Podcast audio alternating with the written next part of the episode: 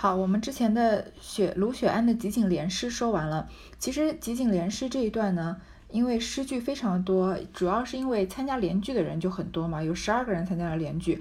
前半段呢还是按照顺序来的，后半段大家就开始抢了。再到后半段呢，基本上就是林黛玉、薛宝琴两个人在对战史湘云了。所以，呃，一人一句呢，这个做的非常的紧凑。嗯，所以它的内容。解释起来呢也比较复杂，讲到后面又忘了前面，觉得整个诗要是连起来说说成一首诗呢，其实它的形式、内容和立意也不算是上乘。嗯，在卢雪庵的这个集锦联诗里面啊，有很多人评论啊，说这首诗后半段太杂乱，说这首诗一点也不精彩。尤其是林黛玉啊，在联句里面，她说了“斜风人故故”，然后自己又连了“无风人默默”，这样的重复堆叠的这个做法，非常的。就是比较不专业吧，所以说，呃，曹雪芹在这里写的不好，嗯，当然这样说这首诗呢是没有任何问题的。这首诗确实从，嗯，你把它单独的作为诗歌来看，确实是不好。但是我认为，嗯，集锦联诗这一段啊，它还是烘托气氛要高于这个诗的利益，主要是告诉大家，在大观园最繁盛的时候，这个盛况空前的时候，嗯，一切就是这个。气氛有多么的热闹，每个人都争先恐后的，而且他曹雪芹特地的，呃，穿插了这些新加入来的姑娘们，邢岫烟啊、李玟、李琦，嗯，薛宝琴这样这些孩子，其实他们在《红楼梦》里面只能算是跑龙套的，一共就只出现了几回，但是这些龙套呢，作用非常的重要，他们穿的漂漂亮的出场啊，烘托了大观园在，嗯，或者说整个贾府啊，在没落之前最后的辉煌，所以他们在最辉煌的时候，每个女孩子就是，嗯。我们说，呃，这个贾宝玉好像是在这个美人图里面穿梭。那这么多女孩子在冬天啊，可以说就像是一幅冬艳图一样。冬天里面这些非常明艳、非常活泼、非常可爱的女孩子聚在一起啊，吃入吃鹿肉，然后一起来联诗，就是嗯，烘托了这样这个非常盛况空盛况空前的景象。但是同时，我们也能隐隐的感觉到啊，她们这些女孩子借以。牺牲的这个大树啊，这个背后靠的这个贾家呀，虽然表面还是枝繁叶茂的，但是内部已经腐朽不堪了。在前面我们已经能看到很多的这个线索。那在这几回以后啊，其实这几回就是最后的辉煌了。我前面反复强调大家要好好珍惜这几回，嗯，开心的内容。它慢慢的也就开始颓败颓败起来了，它的象征也就越来越明显了，也是变成一个让你不能忽视的，嗯，一个重要的线索了。所以可以说，今天的欢笑啊，隐伏着明天更大的悲哀了。那在看这个集锦联诗的时候呢，这些嗯诗句啊，每一句有些都是有典故，有些都是有呃接接着前文的线索，所以读起来呢也比较困难，比较难解读。其实不瞒各位说，我前几遍读《红楼梦》的时候，这一整段集锦联诗。嗯，我我已经我试着读过，但是实在是读不下来，所以很后面读了几次之后就跳过去了。然后直到我对《红楼梦》整整本书有一个大概的了解以后，才再回头来仔细看了这些诗句。但是，嗯，说这个逐字逐句、逐字逐句的解释起来呢，还是有一些困难。就是，呃，如果不把这些典故什么的事先都查清楚的话，很难就是，呃，凭着现有的这个，凭着我现有的这个功力吧，给大家讲得很透彻。所以，嗯，但是。我主要是为了传达一个意思呢，就是我觉得就我的观点来看，集锦联诗这一段不需要深挖，因为从诗这个方面来说，它不算是最上乘的作品，即使在《红楼梦》里面也不算是个上乘的作品。你只要是能理解到曹雪芹的这个意思，表达出这些呃这种争先恐后、这种热闹的气氛就行了。再加上，因为在这个集锦联诗里面，曹雪芹要嗯。相当于是比较刻意的要加入一些这种颂圣的句子，就像前面这些“年人抚梁绕”啊啊，“刺球连抚树”啊啊，“平诗祝舜尧”啊这些的，简直就是好像就是很直接的在说感谢皇上赐给我们这么美好的生活，就是为了嗯要做这种。歌功颂德的这种表面文章，渲染这种极盛，也是为了反衬将来的这样的极衰。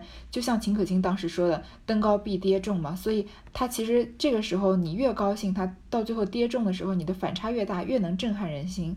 所以这首诗，我觉得不太需要深刻的去理解它。那如果你是初读《红楼梦》的话，那完全跳掉也，我认为也是没有问题的，或者就是就只是读过去带过去，不要深深的理深刻理解背后的意思也是可以的。好，我们继续往后读啊。湘云扶着已笑软了。哎，不对，我对不起。嗯，李纨道：“够了，够了，虽没做完了韵，剩的字若生扭用了，倒不好了。”说着，大家来细细评论一回。读湘云的最多，都笑道：“这都是那块鹿肉的功劳。”功劳。李纨笑道：“逐句评去都还一气，只是宝玉又落了地了。”宝玉笑道：“我原不会连句，只好担待我吧。”李纨笑道：“也没有设设担待你的，又说运险了，又整误了，又不会连句了，今日必罚你。”我才看见龙翠庵的红梅有趣，我要折一支来插瓶，可验妙玉为人，我不理他。如今罚你去取一支来。李纨说啊，这个韵虽然没做完，但是这个这个二消韵里面里面那些生僻的字，如果硬把它用上去呢，倒不好了，就显得整首诗都生硬了。所以大家来评评看之后呢，发现湘云的连句最多，就说啊，果然都是湘云吃鹿肉的功劳。然后李纨说呢，逐句评去啊，大家都还差不多，但是宝玉又落地了。宝玉你又不如大家了。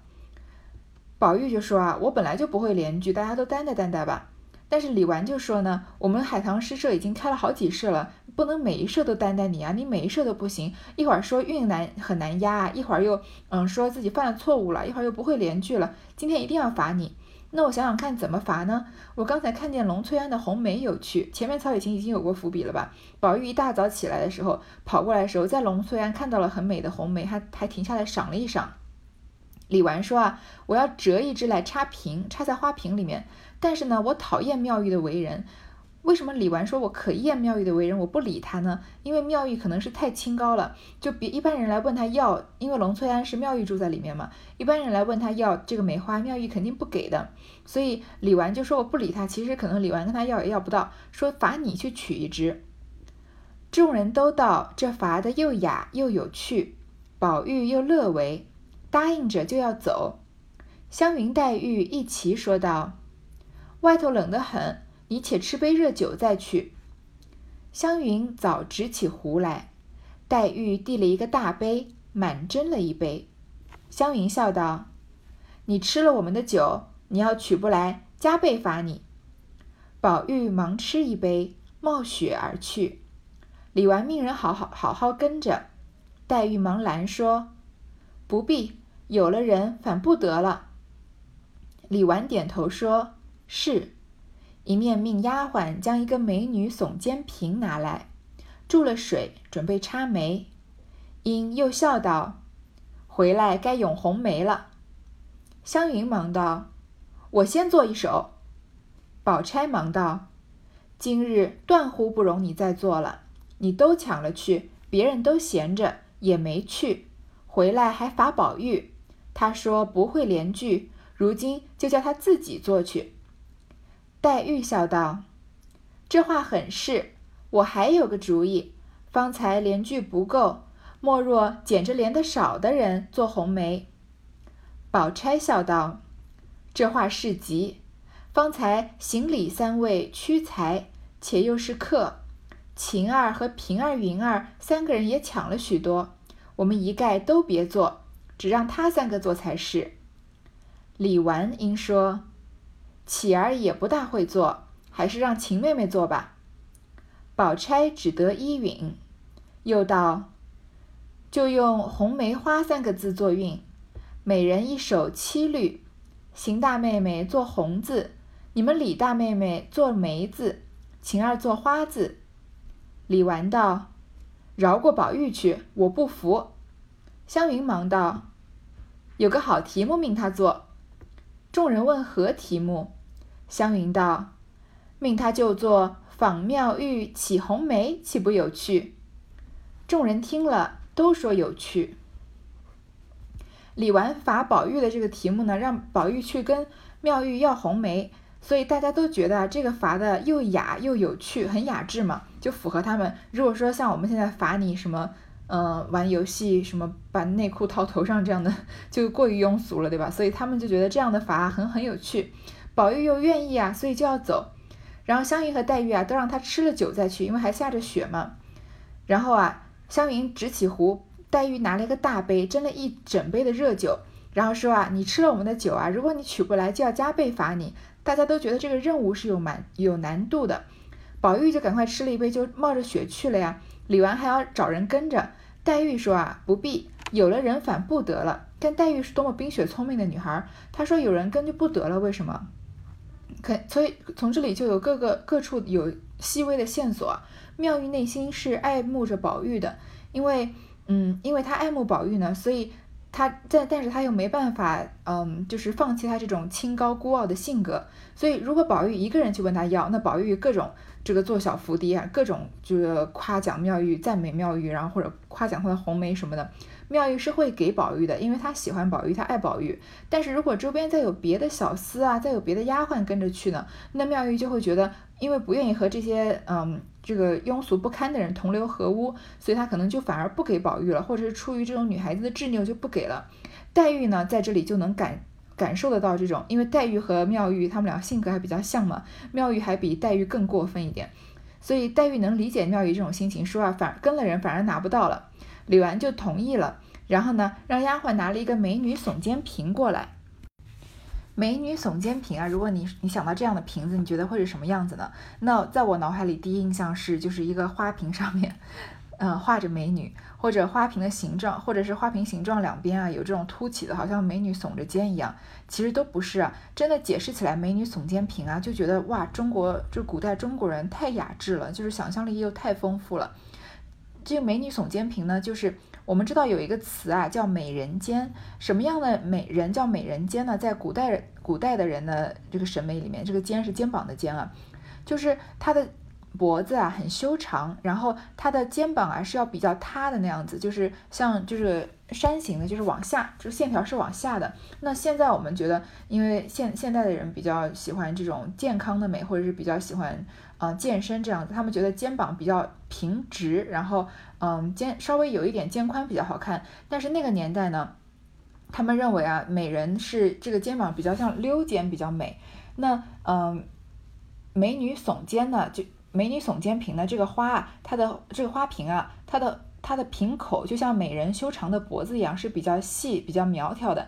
然后它的底部呢，这个足这个花瓶的底部就像美人的脚一样，也是比较细的。它的口和呃瓶口和这个底部大概是同宽的。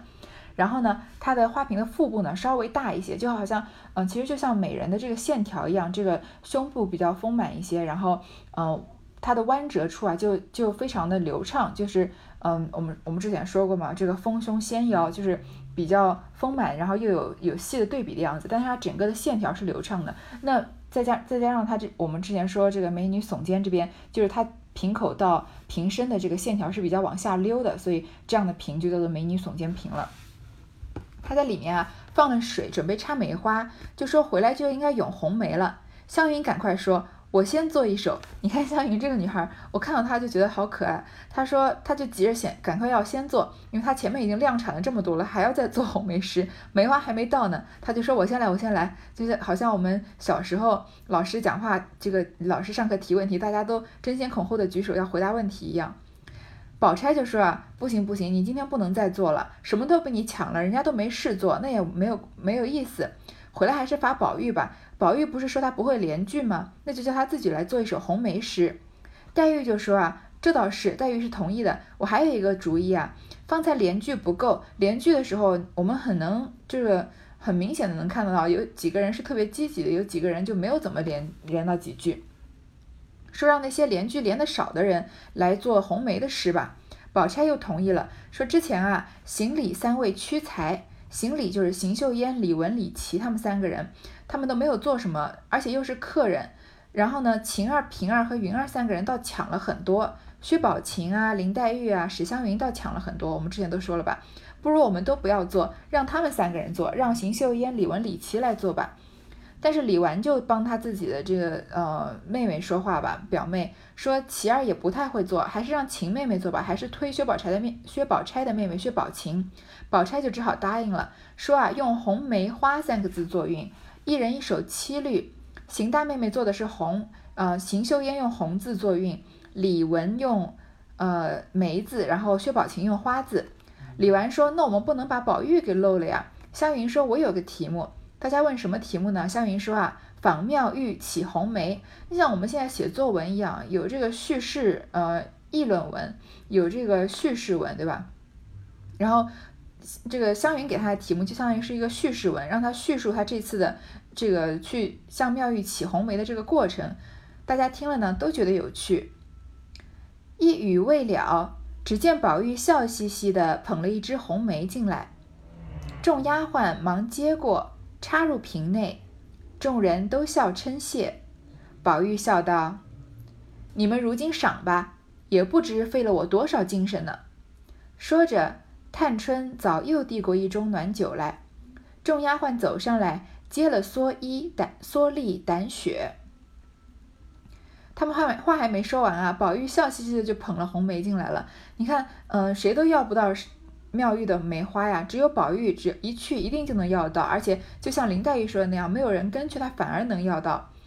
丫鬟赶快接过去呢，插到插到瓶子里面，大家就笑着谢宝玉。宝玉说：“你们赏吧，你们赏吧，不知道费了我多大的劲才拿到这个梅花呢。”我们也能想到宝玉在妙玉面前怎么千恩万求的。妙玉明明妙玉明明心里面喜欢着爱恋着宝玉，但是还要做出这样的姿态来，对吧？说着呢，探春又拿了暖酒给宝玉喝，丫鬟就走上来啊，接了他的接了他的蓑衣斗笠，帮他掸雪。个人房中丫鬟都添送衣服来，袭人也遣人送了半旧的胡叶褂来。李纨命人将那真的大芋头盛了一盘，又将朱朱菊。黄橙、橄榄等物盛了两盘，命人带与袭人去。好，这就是一些加衣服啊，然后呃送东西的小细节了，就不用再多说了。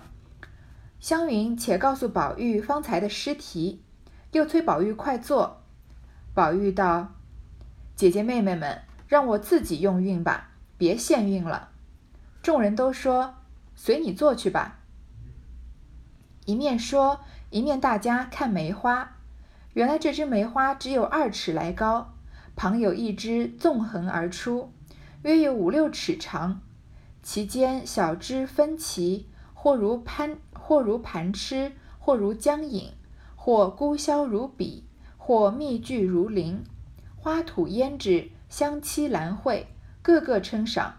谁知邢岫烟、李文、薛宝琴三人都已吟成，各自写了出来。众人便依“红梅花”三字之序看去，写到是：我现在给各位出个题目，写一段描写梅花的这个一个段落，看大家能写成什么样子。要是我自己写的话，嗯，然后再比比看曹雪芹写的这几句啊，就会觉得这个差距真的是十万八千里了。我们要是写梅花，只能写到。我想顶多也就从它的枝干开始写，然后写它的花怎么样的颜色，嗯，估计写两三句就江郎才尽了。你看曹雪芹写的这几句啊，又简洁又又呃又新巧又精巧，然后而且他做的每一个比喻啊，都让人就是出乎人意料之外。大家就开始赏这个梅花了呀。这个梅花啊，说。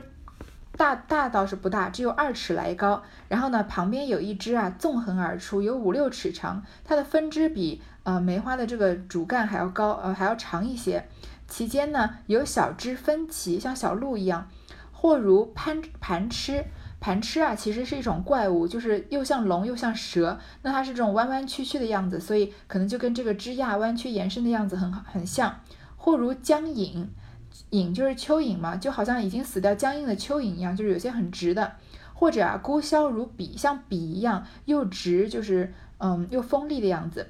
或密聚如林，花吐胭脂，有放在一起啊，密密麻密密麻麻的，好像树林一样。花吐胭脂，因为花是红色的嘛，好像呃胭姑娘用的这个胭脂水粉一样。香凄兰蕙，它的香味啊比兰花还要还要更呃就是丝毫不逊色吧。大家大家就都称赏起来。你看，全是四个字四个字的，但是描写的就特别到位了。然后这个时候呢，他们诗也好了，所以大家就用啊依着红梅花三个字的韵来看去。那第一首呢，就是邢岫烟写的《咏红梅花》，得红字。桃未芳菲杏未红，冲寒先已笑东风。魂飞雨岭春难辨，霞阁罗浮梦未通。绿萼天妆容宝炬，稿仙扶醉跨残红。看来岂是寻常色，浓淡由他冰雪中。桃未芳菲，杏未红，其实就是桃花和杏花都还没开，因为这些花都是春天要开的嘛。冲寒先已笑东风，梅花呀已经迎着寒冷而而开，笑着迎接东风了。就是说梅花在其他的花都还没有开的时候啊，嗯，在寒冷之中啊一世独立，已经开始嗯就是率先开放了，写出这种红梅不畏严寒的品格。而且这个笑字，你看。笑东风，他是将红梅拟人了，写出这个梅花怒放的样子，好像笑脸迎接着东风一样，就让人觉得很欣喜啊。那同时，其实为什么这里呢要嗯让邢岫烟、李文和薛宝琴三个人来再做这样的诗呢？其实从文学创作的手法上来说，因为前面因为这些人我之前说过都是些跑龙套的嘛，所以对他们没有很很延伸的这个写法。那前面的连集这个集锦联句呢？又侧重写了湘云、黛玉和宝琴了，所以呃，当然宝他们也是只是作诗而已。所以通过这咏梅的这几句这几首诗呢，再给他们三个人比较，等于算是从镜头上来说，相当于给他们三个人一人一个大特写，就让我们在近距离的看，从他们的诗中啊，感受他们的身世、他们的这个观点，还有他们未来的命运。这不是曹雪芹就是最擅长、最擅长的吗？那我们前面说邢岫烟是出身一个贫寒的人家，并且父母都是极度不靠谱的，但是他却是一个温柔敦厚的人。这里他是不是就像梅花一样，在寒冷之中啊，笑着迎接东风啊，啊，就是让人觉得非常的温暖的人。魂飞雨岭春难辨，霞阁罗浮梦未通。榆岭啊是一个名山，在江西省这个大余县。然后山上呢，因为种了很多的梅树，所以也叫做梅岭。所以邢岫烟在这里的意思呢，就是如果这一株梅花把它移到梅岭、移移到榆岭那里去啊，那景色就跟春天很难区别了，因为梅花盛放就好像春天里面其他的花盛放一样。霞阁罗浮梦未通啊，就是这个颜色非常的红艳，和罗浮山的梅花不一样。这里其实也是一个典故啊，就是说在隋代有一个叫做赵师雄的人，他在呃游览这个罗浮山的时候，梦见了梅花化作一些淡妆素服的美人和他自己啊在欢宴歌舞的故事。因为罗浮山的梅花颜色比较浅比较淡，所以他梦里的化作的美人呢穿的也是淡妆素服。那嗯，邢岫烟这里说啊，跟罗浮山的花不一样，就是我们这里的梅花比较艳丽，因为前面曹雪芹也说好像是胭脂一样嘛。所以就跟呃罗浮山里面赵呃赵师雄梦见的那些梅花不一样了。好，颈联啊，绿萼天妆容宝炬，稿仙扶醉跨残红。嗯，就是说啊，梅花好像燃烧着的蜡烛一样，然后呃像添加了红妆的这个恶绿仙子一样，又像喝醉了在酒嗯喝醉了酒跨过彩虹的白衣仙女。绿萼啊，就是嗯，其实是天上的一个仙女，就是而且绿色的梅花呢，称作绿萼梅，所以这里是借着梅花拟人，说它萼绿呢，其实就是在说这个仙女啊，嗯，所以加了天妆两个字，好像她，嗯，好像这个绿萼绿仙女添加了画了红色的呃这个画画了红色的妆一样，然然后跟下半下面这句啊，稿仙扶醉跨残红是相相似的类比。好像又好像是跨过彩虹的这个白衣白衣仙女，她喝醉了酒，然后脸上浮现朵朵红晕的样子。所以这两句呢，其实都是在拟人，就是把梅花比作呃美女，比作仙女，然后而且仙女呢都是脸上有一些红色的这个颜色，有些有可能是因为化妆啊，有可能是因为喝醉，然后就是反衬梅花的红色。但是题外话，说到绿萼两个字，到不免想到《神雕侠侣》里里面这个绝情谷谷主的女儿公孙绿萼了。最后，呃，尾联啊，看来岂是寻常色，浓淡由他冰雪中。就说梅花啊，花色艳丽，不同寻常，哪是寻常的颜色呢？嗯，因为梅花一般都是淡色的，这个不是，这是红梅，非常的呃这个艳丽，所以它不是寻常色，其实是反问句了。浓淡由它冰雪中啊，梅花的颜色不管是浓是淡，都是开在冰雪里的，值得欣赏。所以《邢岫烟》这首诗啊，主要是抓住梅花颜色的特点，因为它也得的是红梅花的红字嘛，所以不仅它的韵押的是红，而且它在诗的立意上也是主要以红色来写梅，然后用了一些比喻啊、拟人啊，还反衬的写法，主要写出梅花颜色的美。而且在这首诗反映邢岫烟的个性里面，我们前面说过，她她诗中的红梅啊，在冲寒而放，在冰雪之中颜色也不同寻寻常啊，也是暗示了她自己也是个品行高洁的人，然后即使在逆境之中，也保持着自己温柔敦厚的性格。第二首呢是李玟写的《咏红梅花》，得梅字，白梅揽复复红梅，逞艳鲜盈醉眼开。冻脸有痕皆是血，酸心无恨亦成灰。误吞丹药疑真骨，脱偷下瑶池脱旧胎。江北江南春灿烂，寄言蜂蝶慢移猜。嗯，这首诗前前面集锦联诗的时候，我是不是还夸过李玟一句，说他这个文学造诣不错？这首诗，嗯，写的在我看来是比较一般啊，尤其是第一句什么。白梅揽复，什么白梅揽复复红梅？我不想，我懒得写白梅，所以我就要复红梅啊！实在是有点太普通了。啊，逞艳先迎醉眼开，春天还没到啊，红梅就是要呃恃美行凶啊，趁趁着自己艳丽啊，先迎着冰雪醉眼开放。醉字就是描描现这种红梅，描述红梅这种含苞欲放的状态。冻脸有痕皆是血。酸心无恨亦成灰，说啊，用拟人的手法写这个红梅花开在冰雪里面，颜色又红，好像美人的脸冻伤了一样。其实跟前面呃这个邢岫烟说啊，好像是化了红色的妆或者喝醉了酒一样，都是以拟人的手法。酸心无恨亦成灰，就是说梅花这个孕育着。梅子嘛，所以等到时间过了以后，花落了，它也没有什么怨恨。虽然花不花会不见，但是嗯，梅子还是会结起来。这个成灰呢，是其实是用呃借了唐代诗人李商隐这种无题一首无题诗，说春心莫共花争发，一寸相思一寸灰，所以是一个呃借用了。颈联呢，误吞丹药疑真骨，偷下瑶池脱旧胎。这个是写神话传说红梅的传奇。梅花这个传说里面，梅花本来是白色的，因为误食了神奇的丹药啊，换了它的骨骼变成了红花。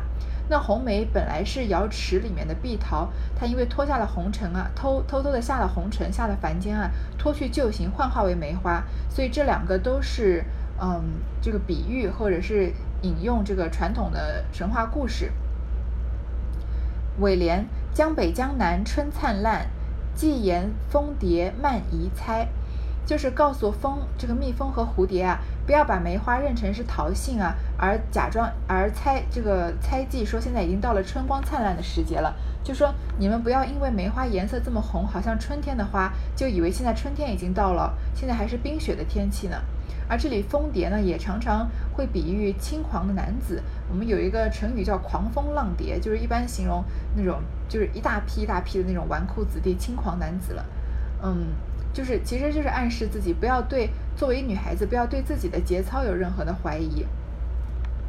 所以从这里看得出来，李玟似乎也有一些不幸的遭遇。而且我们知道她是寡婶的女儿，李纨寡婶女儿，所以她的父亲肯定是呃去世了。我们对这个《红楼梦》里面对李玟的描写比较少，我们不太清楚她的身世背景是怎么样的。但是从这里看出来，她确实也有一段悲伤的故事了。最后这首薛宝琴写的《咏红梅花》，得花字。舒适枝条艳是花，春庄儿女尽奢华。闲庭曲栏无雨雪，流水空山有落霞。幽梦冷随红袖笛，犹先香泛绛和茶。前身定是瑶台众，无复相宜色相差。李薛宝琴这首一写出来啊，大家都能感觉到他跟前面两个人的文学造诣是有距离的，就是他比较高，前面两个人比较稍低一些。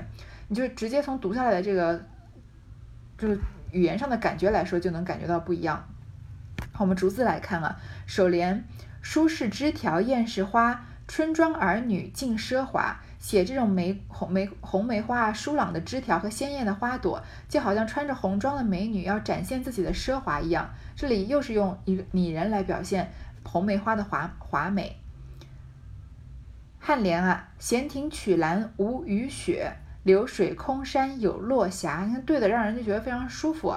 就是他就通过写景啊，比较含蓄的表现出这个梅花生长的环境。雨雪其实就是白梅，因为嗯梅花是白色的嘛，他们就把它比作雪。落霞呢，就是红梅，因为我们也知道晚霞是红色的嘛，所以这一联意思就是，这个幽静的庭院，曲折的栏杆里面生长着红梅花，然后在流水空山中呢也有红梅，说明红梅生长的环境非常的高雅，非常的幽静。说这种高雅幽静的环境里面，并没有白梅啊，没有雨雪，但是有的呢就是红梅花。颈联啊，幽梦冷随红袖笛，犹仙香泛绛荷茶。就是说，女孩子吹的这种凄清的笛声啊，让红梅花也做起幽梦来了。梅花的香气啊，好像让人到了仙境一样。这第二句啊，“油仙香饭降和茶”也是一个典故，就是说有人在嗯八月的时候啊，乘着木筏在水上来来去去，因为呃，他古代人认为啊，银河跟海这个。离得很近，所以居海岛的人呢，就在水上划来划去。有人带着粮食乘上木筏，结果碰到了牛牛 又来了，碰到了牛郎织女的这个传说。但是在传说里面呢，他说的是呃天河，并不是或者是银河。然后这里薛宝琴用了绛河，因为绛是红色的嘛，因为梅花也是红色，所以他特地用绛字来替换了天河或者是银河了。好，尾联前身定是瑶台种。无复相宜色相差，就说梅花上上一辈子啊，一定是长在天上仙境里的。不要因为梅花红梅花不够艳丽而怀疑它曾经是瑶台所种的。我们在《红楼梦》前面的唱词里面也看到过，一个是阆苑仙葩，一个是美玉无瑕。这个阆苑仙葩就是就正好对应了薛宝琴这里说的前身定是瑶台种啊，是在天上的瑶台上种的。所以也就是说，梅花是天上的这个仙女、仙子、仙女才种的花。你们，嗯，就是你们不要怀疑她的出身是非常高贵的。这里也能感觉到薛宝琴的，嗯，一点一点一些性格，因为她是豪门千金嘛，跟薛宝钗一样，所以她的这个诗句的奢华的气息比其他人要稍微浓厚一些。然后她这幅梅花图啊，也是她好像她的自画像一样，她其实对自己。嗯，高贵的出身和美丽的容貌还是比较有信心的。众人看了都笑称赏了一番，又只墨一首说更好。大家都觉得薛宝琴做的最好。宝玉见宝琴年纪最小，才又敏捷，深为奇异。黛玉、湘云二人斟了一小杯酒，齐贺宝琴。宝钗笑道：“三首各有各好，你们两个天天捉弄厌了我，如今捉弄他来了。”宝玉看到薛宝琴年纪最小啊，但是才思最敏捷，就觉得很感叹啊。这时候黛玉和湘云啊，一人斟了一杯酒，就一起来敬宝琴了。宝钗说：“好了好了，大家做的事都不错，你们每天捉弄我，结果捉弄烦了，开始捉弄我妹妹了。”宝钗还是比较保护薛宝琴的。好，这一段就读到这里。下面我们下面一一段，我们再来看贾宝玉做的这个“仿妙玉起红梅”了。